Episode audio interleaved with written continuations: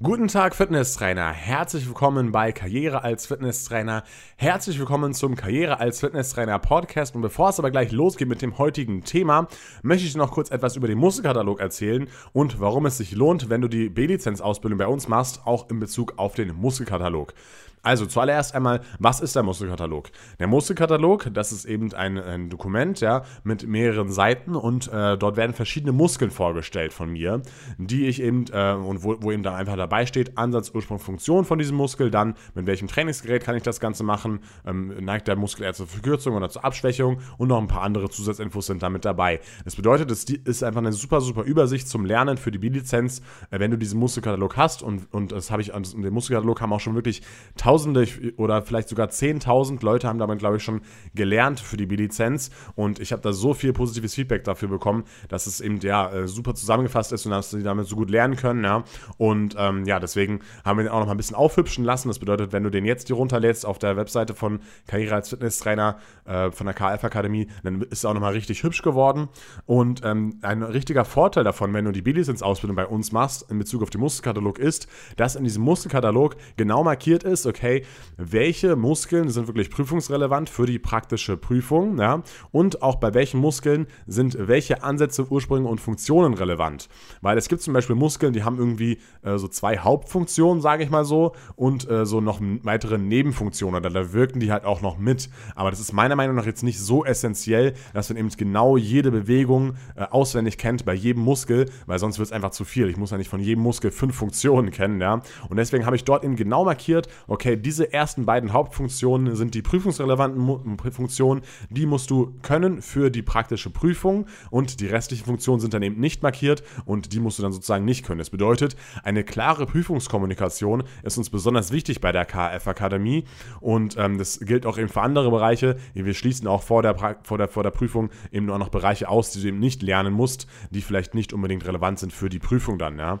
Und ja, das ist einfach ein Riesenvorteil für dich, weil dann kannst du mit dem Muskelkatalog super lernen und weißt eben auch gleich ganz genau, okay, welche Sachen musst du auswendig können und welche Sachen musst du eben nicht auswendig können. Und den Musterkatalog kannst du dir runterladen auf unserer Webseite unter kaf-akademie.de. Dort findest du oben im Menü gleich den Punkt Muskelkatalog. Dort kannst du dir den kostenlos runterladen. Und ähm, ja, wenn du natürlich deine Ausbildung auch bei uns machen möchtest, das würde mich natürlich auch sehr freuen. Ähm, und ja, dann würde ich sagen, wir starten jetzt direkt mal mit dem heutigen Thema. Heute mit einem neuen Thema zum medizinischen Fitnesstraining. Ich habe ja schon mehrere Podcasts zum Thema medizinisches Fitnesstraining gemacht, zum Beispiel über den Bandscheibenvorfall oder auch über Osteoporose oder auch über Arthrose. Und heute möchte ich mal ein etwas unbekannteres Krankheitsbild äh, nehmen, aus Absicht. Ja? Und zwar geht es heute um das Thema Sehnenscheiden und Sehnenscheidenentzündungen. Und warum habe ich dieses Thema gewählt?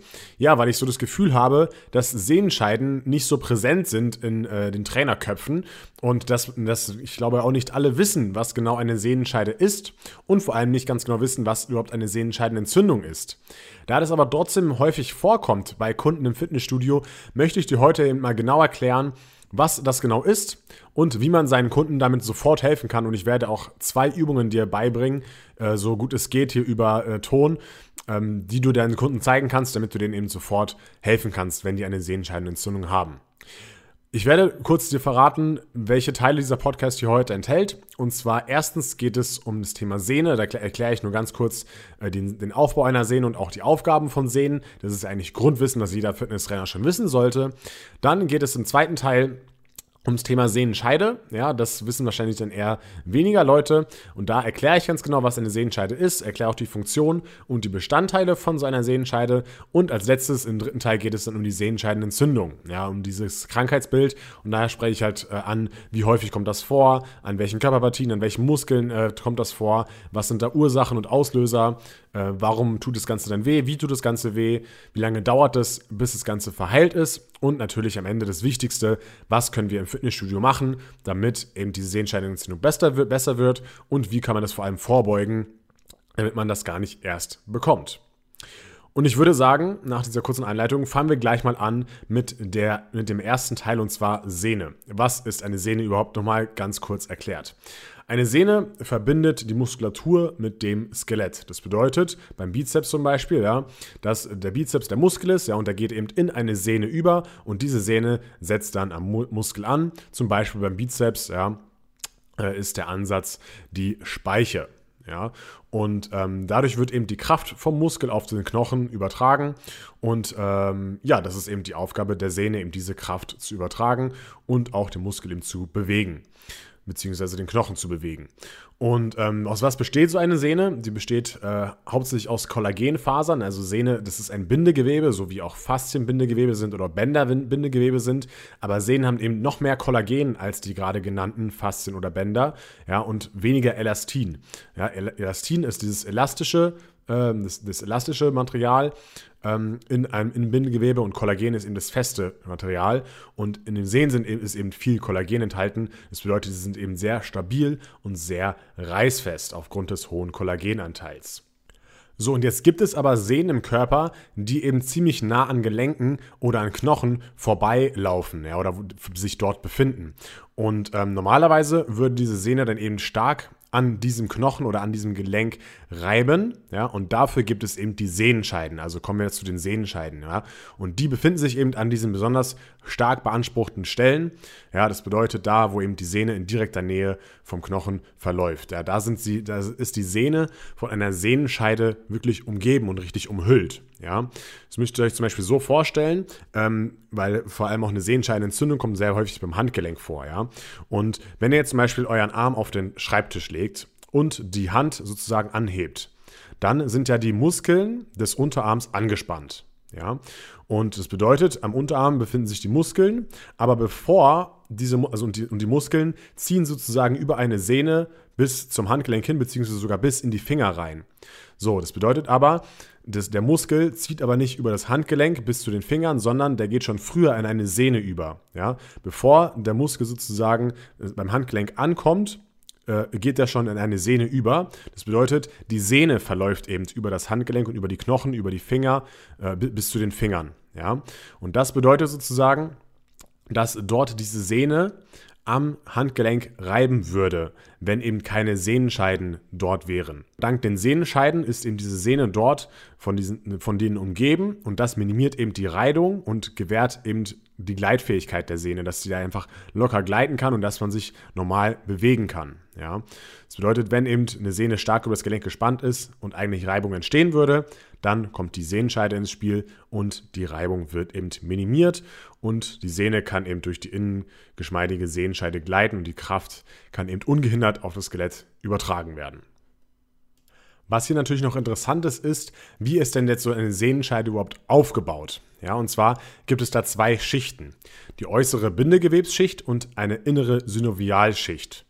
So, bei, bei, die äußere Bindegewebsschicht ist ein bisschen fester, weil die ist ja auch im direkten Kontakt mit dem Knochen, ja, deswegen muss die ein bisschen fester sein. Und diese innere Synovialschicht besteht wieder aus zwei Blättern. Das eine Blatt ist eben direkt mit dieser äußeren Bindegewebsschicht verbunden und das andere, das innere Blatt, ist mit der Sehne verbunden. So, und zwischen diesen beiden Blättern befindet sich eben eine Synovialschicht. Ja? Und dort befindet sich bereits produzierte Synovia, das ist die Gelenkflüssigkeit, die wir schon, die wir schon aus den Gelenken kennen.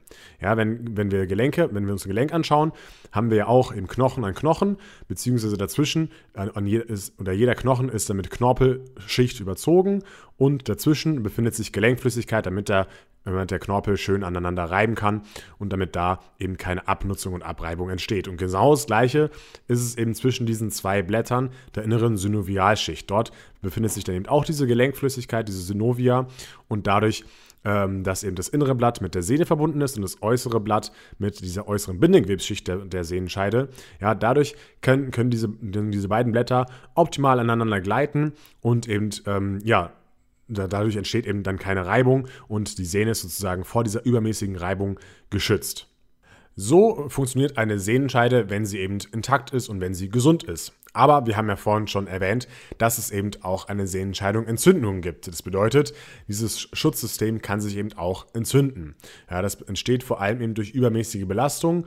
Ja, und das wird dann eben Sehnenscheidenentzündung genannt oder auch der Fachbegriff dafür, müsst ihr euch natürlich nicht merken, aber der Vollständigkeit halber sage ich es mit dazu. Das heißt Tendovaginitis. Ja, das ist der lateinische Fachbegriff dazu. Man weiß leider nicht genau, wie häufig das Ganze vorkommt, aber es kann davon ausgegangen werden, dass das Krankheitsbild relativ häufig vorkommt und das habe ich auch selber schon oft im Fitnessstudio erlebt und weil es eben so häufig vorkommt, deswegen mache ich auch gerade hier diesen Podcast, damit du für das nächste Szenario, in dem dein Kunde eine Sehenscheidungsentzündung hat, gewappnet bist. Ja? An welchen Körperstellen kommt denn die Sehenscheidenentzündung besonders häufig vor? Ja, am häufigsten eigentlich beim Handgelenk. Ja. Da äh, sind die meisten Sehenscheidenentzündungen zu finden. Es kann aber auch äh, überall eigentlich auftreten, wo eben Sehnen verlaufen, beziehungsweise wo Sehnen, äh, Sehenscheiden ähm, mit am Start sind. Ja. Zum Beispiel im Sprunggelenk kann so eine Sehenscheidenentzündung auch häufiger vorkommen oder auch in der Achillessehne, im Ellbogen, in der Schulter oder auch im Kniegelenk. Kommen wir zu den Ursachen. Wie entsteht denn so eine Sehenscheidenentzündung? Wie tritt das Ganze auf? Und zwar ist es eben in den meisten Fällen durch eine anhaltende, also eine chronische oder akute Überbelastung der Sehnenscheide. Ja? Dabei passiert es eben, dass die Sehne übermäßig stark an der Innenseite der Sehnenscheide reibt. Dadurch entstehen sozusagen Reizungen, Abnutzungserscheinungen und auch eben kleine Verletzungen, sogenannte Mikrotraumen. Ja, und das führt dann eben zu der Entstehung äh, der Sehnenscheidenentzündung, dass sich eben einfach diese Sehnenscheide entzündet. Ähm, typische Auslöser, was sind typische Auslöser für so eine Sehenscheidenentzündung? Zum Beispiel Sportarten wie Tennis, Golf, Touren oder Klettern, ja, da wo eben das Handgelenk viel Arbeit leisten muss. Ähm, oder zum Beispiel auch beim Hanteltraining kann das Ganze auch passieren. Ja? Wenn wir jetzt ins Fitnessstudio schauen, das ist ja für uns immer am interessantesten, wie kann da eine äh, Sehenscheinentzündung auftreten durch Fehlbelastung, zum Beispiel beim Thema Bankdrücken. Ja, wenn ich ständig hohes Gewicht beim Bankdrücken bewältige und dabei die ganze Zeit meine Handgelenke so abgeknickt sind, dann sind natürlich die Sehnen am Unterarm ja, besonders gereizt und ähm, erfahren eine hohe Belastung und das kann eben zu einer Sehnenscheidenentzündung führen. Genau das gleiche beim Rudern. Ja, ich kann es jetzt schlecht vormachen hier beim äh, Podcast, aber wenn man vorgebeugtes Langhantelrudern macht, ja, dann und dann die Stange nach oben zieht, dann knickt auch immer das, also ist auch ist es auch durchaus der Fall, dass das Handgelenk auch immer wieder abknickt, ja, und da werden die natürlich die Sehenscheiden auch stark beansprucht. Oder eine andere Übung, ähm, wo das äh, vorkommen kann, wenn man Dips macht. Und ich meine jetzt nicht Dips, wenn man zwei Stangen hat, ja, sondern wenn man zum Beispiel Dips auf einer glatten Oberfläche macht. Das bedeutet, die, die Hand sozusagen einfach ähm, auf, auf diese glatte Oberfläche legt. Was meine ich zum Beispiel? Stell dir mal vor, du hast so eine Jumpbox, ja, also einfach nur so eine, so eine Box, so eine Erhöhung sozusagen. Oder man macht das zum Beispiel auch, kann auch Dips auf einer Parkbank oder so machen. Ja, und da schützt man dann das Handgelenk ab und dann geht man schön tief runter und äh, drückt sich dann wieder hoch. Da sind zum Beispiel die Sehnenscheiden auch stark beansprucht und da können, äh, können eben auch Sehenscheidenentzündungen auftreten. Ja. Wenn wir wieder weggehen vom Fitnessstudio, welche Ursachen kann das Ganze noch haben? Zum Beispiel Gitarre spielen, Geige, Cello oder Klavier, also solche Sachen, wo man das Handgelenk stark beansprucht. Ja. Aber zum Beispiel auch viele andere Tätigkeiten im Alltag ja, und im Haushalt. Insbesondere, wenn eben der Körper nicht daran gewöhnt ist, wenn man irgendwie Renovierungsarbeiten macht, wie zum Beispiel Malern oder sowas, oder bei einem Umzug, bei dem man immer wieder schwere Kisten tragen muss, bei Gartenarbeit oder sowas. Das kann eine Ursache sein von einer Sehenscheinentzündung. Aber zum Beispiel auch, was, was auch die Ursache bei vielen Leuten ist, ist die Computerarbeit. Ja? Wenn man am ähm, Computer arbeitet und eine typische Maus hat und eine typische Tastatur, ja, müsst ihr einfach mal ähm, machen oder wenn ihr generell wieder das Beispiel von vorher nehmt, man legt den Unterarm auf den Tisch ja, und jetzt greift man die Maus, ja, dann merkt man die ganze Zeit, dass eben die Unterarmmuskeln angespannt sind und dadurch eben auch die Sehnen ähm, die ganze Zeit eine Belastung erfahren, weil eben ja die Hand so leicht erhöht ist, weil man ja die Maus greifen muss und auch die Tastatur greifen muss, während der Unterarm auf dem flachen Tisch liegt. Ja, und ähm, da kann es zum Beispiel auch auftreten, dass eben so eine Sehnenscheidenentzündung oder dass, dass sich die Sehne eben entzünden kann.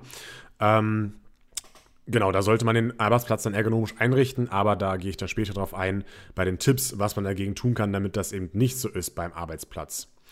Ja, auch Handwerker, die zum Beispiel ständig die gleichen Handbewegungen ausführen, sind auch besonders gefährdet.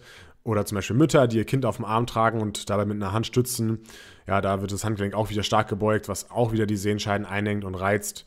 Und das kann eben auch wieder zu einer Entzündung, Entzündung führen. Ähm, und es sind noch ein paar seltenere Gründe. Es kann auch durch eine Infektion ähm, auftreten. Äh, meist sind es dann bakterielle, bakterielle Krankheitserreger. Aber ähm, das ist dann nicht so unser Thema, sondern das ist dann eher Thema des Arztes. So, wenn man jetzt eine Sehnenscheidungsentzündung hat und einer dieser typischen Auslöser der Fall war, wie bemerkt man denn jetzt die Schmerzen bei einer Sehenscheidenentzündung?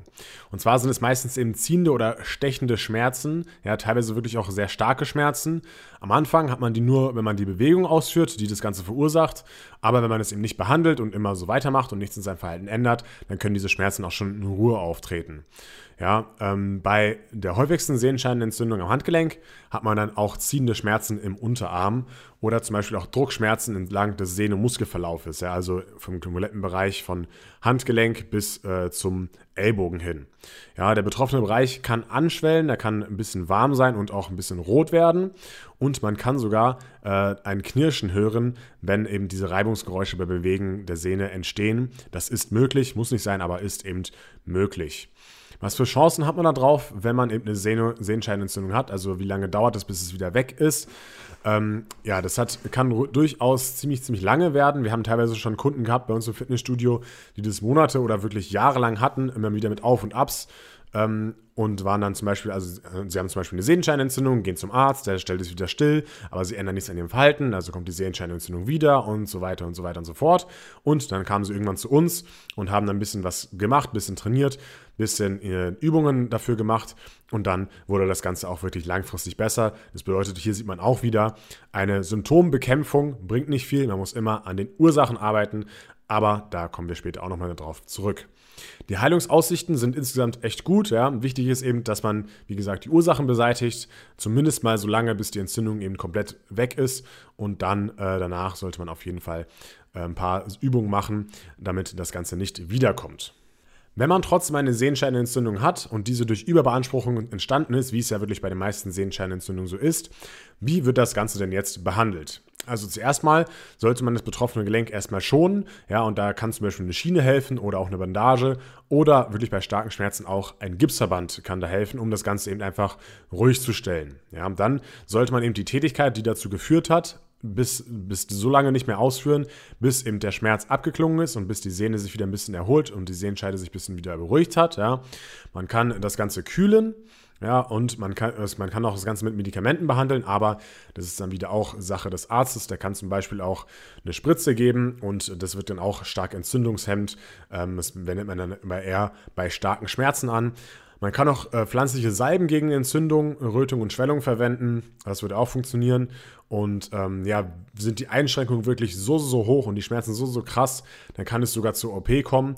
Aber das ist eben nur eine kleine OP und äh, da wird eben die betroffene Stelle ein bisschen erweitert, äh, damit dort eben die Sehne nicht mehr so entzündet ist und nicht mehr so oft reibt. Wenn die Entzündung abgeklungen ist, dann sollte man, wie gesagt, eine Fitnessstudie aufsuchen, beziehungsweise generell ein bisschen was machen, damit das nicht wieder vorkommt, weil es ja schon einen im Alltag sehr einschränken kann, wenn die ganze Zeit das Handgelenk wehtut, weil wir brauchen ja wirklich oft die Hand im Alltag. Welche Übung kann man jetzt konkret mit den Kunden machen, wenn sie eben eine Sehnenscheinentzündung hatten oder eben das nicht mehr bekommen wollen und auch präventiv was machen wollen. Ja, da gibt es zwei ganz, ganz einfache Übungen. Ich kann die natürlich jetzt hier im Podcast versuchen zu erklären, aber das ist natürlich immer ein bisschen beschränkt, nur über Audioformat. Und deswegen habe ich hier heute, wo der Podcast rauskommt, ähm, noch ein Instagram-Video gemacht. Ja. Ein IGTV-Video, das siehst du einfach auf meinem Instagram-Kanal Karriere als Fitnesstrainer, immer mit Unterstrich dazwischen. Und äh, das kannst du dir auch gerne mal anschauen, dann siehst du halt genau, was ich für Übungen mache. Ähm, aber ich werde sie trotzdem versuchen, versuchen, das hier so genau wie möglich zu erklären. Also, wir stellen uns jetzt mal vor, wir sind vor einem Schreibtisch. Und wir ähm, möchten eben während der Arbeitszeit ein bisschen die Unterarme dehnen, damit eben die Sehnen ein bisschen beweglicher werden. Dazu ähm, rotiert man jetzt erstmal die Arme nach außen. Das bedeutet eine Außenrotation in der Schulter, sodass eben die Handflächen zum Bildschirm oder zum Schreibtisch zeigen. So, das, und jetzt legt man eben die Handfläche auf den Schreibtisch ab, sodass die Finger zu einem zeigen. Und jetzt ähm, merkt man schon eine Reizung oder eine, merkt man schon den Reiz in Unterarm. Jetzt streckt man den Arm und geht mit dem Oberkörper so weit nach hinten, wie es möglich ist und so weit, wie es eben noch ja, in Anführungszeichen angenehm ist und wie weit es ein normaler Dehnschmerz ist. Und das ist eben eine super, super Übung, um eben die äh, Sehnen dort ein bisschen beweglicher zu machen, beziehungsweise die Muskulatur auch ein bisschen beweglicher zu machen und das Ganze ein bisschen zu lockern und zu entspannen. Das ist die erste Übung. Die zweite Übung ist, man nimmt sich einen Faszienball, ja, am besten einen kleinen Faszienball und legt ihn am Unterarm an und wendet dann eben verschiedene Techniken an, um das Gewebe dort ein bisschen aufzulockern, ja, und um die Muskeln ein bisschen zu entspannen. Zum Beispiel kann ich eben fest in das Gewebe reindrücken mit dem Faszienball und dadurch wird das Ganze dann ein bisschen lockerer äh, oder ich kann auch andere Techniken anwenden. Welche Techniken das genau sind, das zeige ich wie gesagt in dem Video auf Instagram. Und jetzt am Ende möchte ich noch nach den Übungen ein paar Tipps fürs Büro geben oder ein paar Tipps für den Alltag geben, damit man sich eben vor so einer Sehenscheidenentzündung schützen kann, dass das eben gar nicht erst aufkommt. Ja. Allererstens sollte man sich den Arbeitsplatz, äh, sollte man sich den Arbeitsplatz gut einrichten. Dazu kannst du auch mal den letzten Podcast abchecken. Dort habe ich ja über das Thema Sitzen gesprochen und auch so ein bisschen erzählt, wie denn der Arbeitsplatz ungefähr aussehen sollte. Aber jetzt speziell auf Sehenscheidenentzündungen oder auf Sehenscheiden kann ich dir empfehlen, dass eben beim Tippen die Handgelenke nicht so abgeknickt sein sollten. Ja, stell dich mal vor, wenn eben die ganze Zeit das Handgelenk so abgeknickt ist und die Maus zum Beispiel erhöht ist oder auch die Tastatur erhöht ist, ja, dann sind diese Unterarmmuskeln ständig unter Spannung Spannung, ja. Und das führt dann eben zu Schmerzen und zu Entzündungen in dem Bereich. Und dafür gibt es zum Beispiel äh, ergonomische Tastaturen, ja, die eben nicht so hoch sind und so ein bisschen mehr der, der, der normalen Handfunktion angepasst sind.